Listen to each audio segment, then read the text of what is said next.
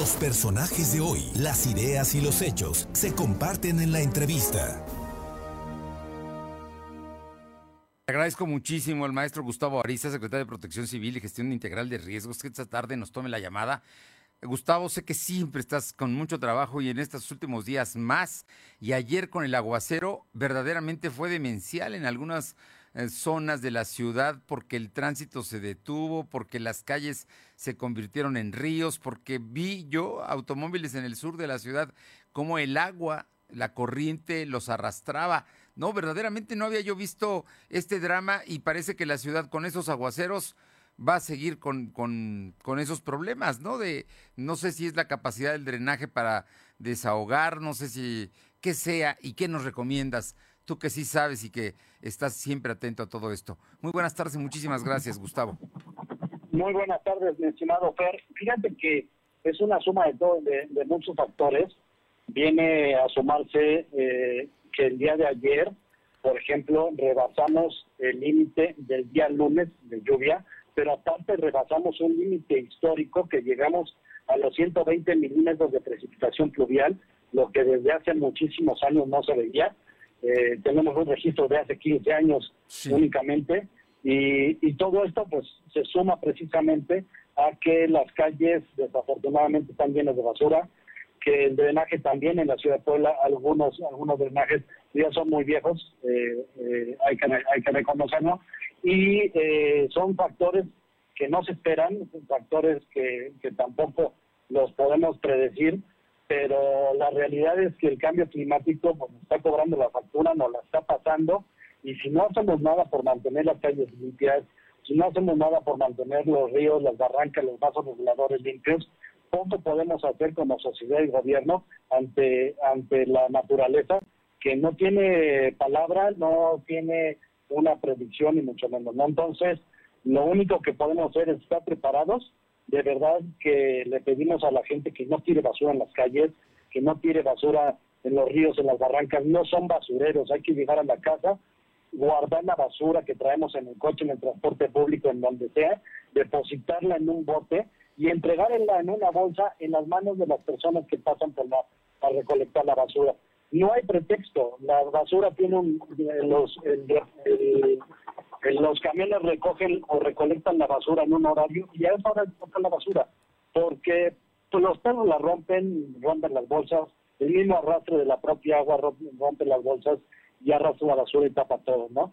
Desafortunadamente también se ha perdido la costumbre de salir a barrer el frente de la casa, por lo menos para quitar arena, para quitar tierra, para quitar basura, hojas, muchas cosas, y pues todo suma a que, a que se inunden las calles, a que se tapen las alcantarillas, a que el personal tenga que trabajar pues a marchas forzadas para eh, poder quitar los vehículos que se quedan varados. Les decimos muchas veces, los autos no son lanchas, no van a pasar por, calles baradas, por calles inundadas, y, nada más es en Puebla, es en todo el país, es en todo el mundo, que se inundan las calles, esto es completamente normal, pero si no cooperamos en no salir de donde estoy hasta que pase la lluvia, pues también poco podemos hacer con todos los, los autos que quedan parados en toda la ciudad.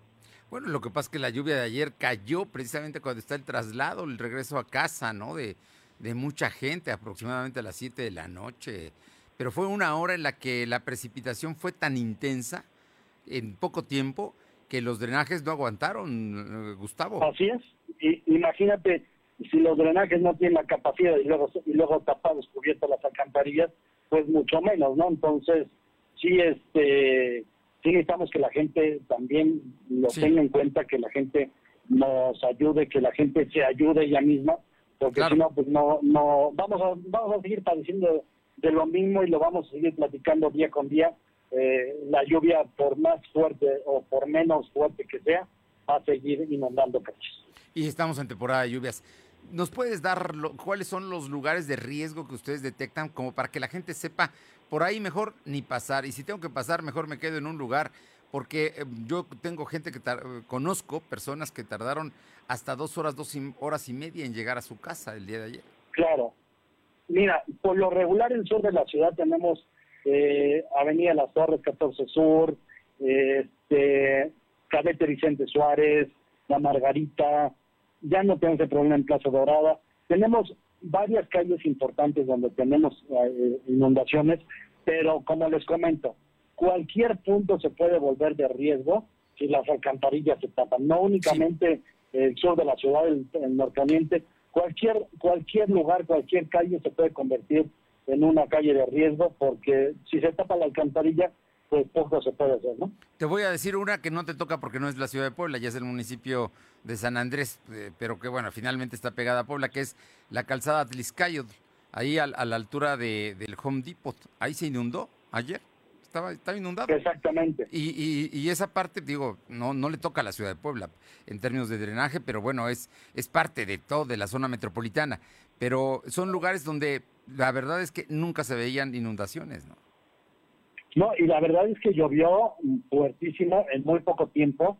Te digo que rebasamos un histórico desde hace 15 años, que no se veían lluvias como la del día de ayer.